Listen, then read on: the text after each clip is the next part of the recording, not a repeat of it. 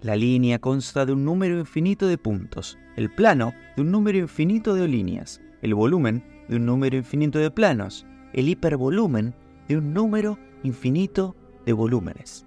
No, decididamente no es este el mejor modo de iniciar mi relato. Afirmar que es verídico es ahora una convención de todo relato fantástico. El mío, sin embargo, es verídico. Yo vivo solo en un cuarto piso de la calle Belgrano. Hará unos meses, al atardecer, oí un golpe en la puerta.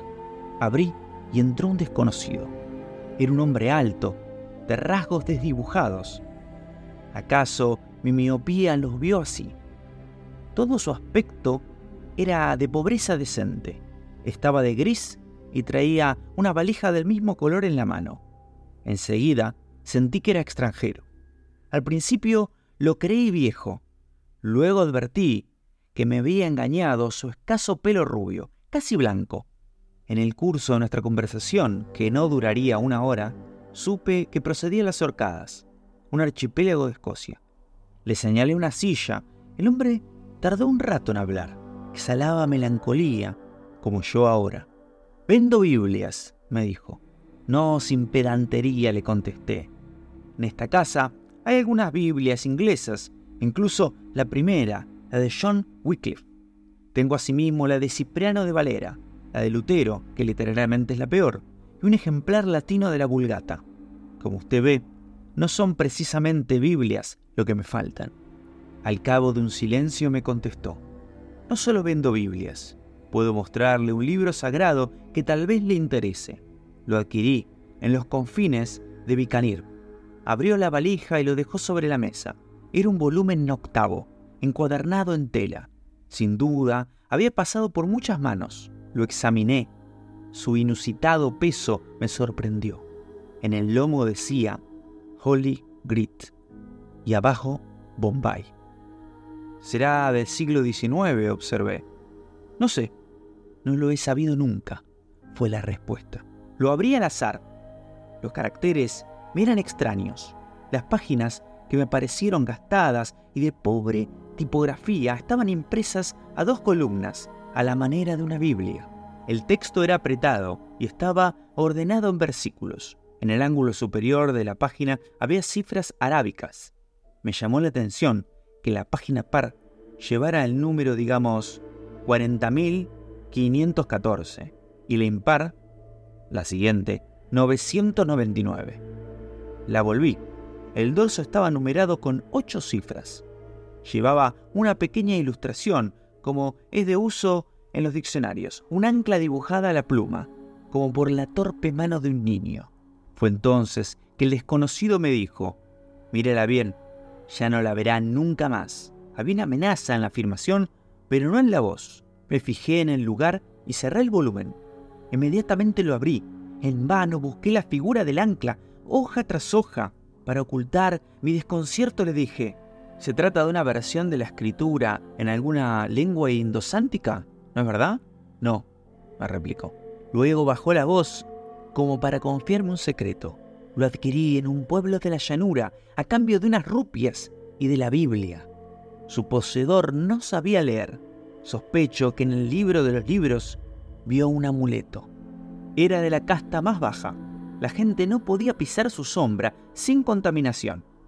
Me dijo que su libro se llamaba El libro de arena, porque ni el libro ni la arena tienen principio ni fin. Me pidió que buscara la primera hoja.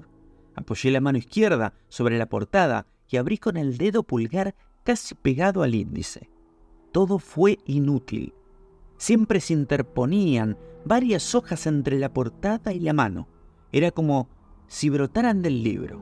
Ahora busca el final. También fracasé. Apenas logré balbucear con una voz que no era la mía. Esto no puede ser. Siempre en voz baja, el vendedor de Biblia me dijo, no puede ser, pero es. El número de páginas de este libro es exactamente infinito. Ninguna es la primera, ninguna es la última. No sé por qué están numeradas de ese modo arbitrario. ¿Acaso para dar a entender que los términos de una serie infinita admiten cualquier número? Después, como si pensara en voz alta, Si el espacio es infinito, estamos en cualquier punto del espacio. Y si el tiempo es infinito, estamos en cualquier punto del tiempo. Sus consideraciones me irritaron. Le pregunté, ¿usted es religioso sin duda? Sí, soy presbiterano. Mi conciencia está clara. Estoy seguro de no haber estafado al nativo cuando le di la palabra del Señor a trueque de su libro diabólico. Le aseguré que nada tenía que reprocharse y le pregunté si estaba de paso por estas tierras. Me respondió que dentro de unos días pensaba regresar a su patria. Fue entonces cuando supe que era escocés, de las Islas Orcadas. Le dije que Escocia yo la quería personalmente por el amor a Stevenson y de Hume y de Robbie Burns, corrigió. Mientras hablamos, yo seguí explorando el libro infinito. Con falsa indiferencia le pregunté, ¿Usted se propone ofrecer este curioso espécimen al Museo Británico? No, se lo ofrezco a usted, me replicó, y fijó una suma elevada. Le respondí con toda verdad que esa suma me era inaccesible, y me quedé pensando. Al cabo de unos pocos minutos había urdido mi plan. Le propongo un canje. Usted obtuvo este volumen por unas rupias y por la escritura sagrada. Yo le ofrezco el monto de mi jubilación, que acabo de cobrar, y la Biblia de Wycliffe, en letra gótica, la heredé de mis padres. Ah, el Black Letter Wycliffe. Fui a mi dormitorio y le traje el dinero y el libro. Volvió las hojas y estudió la carátula, con fervor de bibliófilo. Trato hecho, me dijo. Me asombró que no regateara. Solo después comprendería que había entrado en mi casa con la decisión de vender el libro. No contó los billetes y los guardó. Hablamos de la India, de las horcadas y de los Charles noruegos que la rigieron. Era de noche cuando el hombre se fue. No he vuelto a verlo ni sé su nombre. Pensé guardar el libro de arena en el hueco que había dejado el Wycliffe, pero opté al fin por esconderlo detrás de unos volúmenes descabalados de las mil y una noches. Me acosté y no dormí. A las tres o cuatro de la mañana prendí la luz, busqué el libro imposible y volví las hojas. En una de ellas vi grabada una máscara. El ángulo llevaba una cifra. Ya no sé cuál es, pero era elevada a la novena potencia. No mostré a nadie mi tesoro. A la dicha de poseerlos agregó el temor de que lo robaran y después el recelo de que no fuera verdaderamente infinito. Esas dos inquietudes agravaron mi ya vieja misantropía. Me quedaban pocos amigos, dejé de verlos. Prisionero del libro, casi no me asomaba a la calle. Examiné con una lupa el lomo gastado y las tapas. Rechacé la posibilidad de algún artificio. Comprobé que las pequeñas ilustraciones distaban dos mil páginas unas de otras. Las fui anotando en una libreta alfabética que no tardé en llenar. Nunca se repitieron.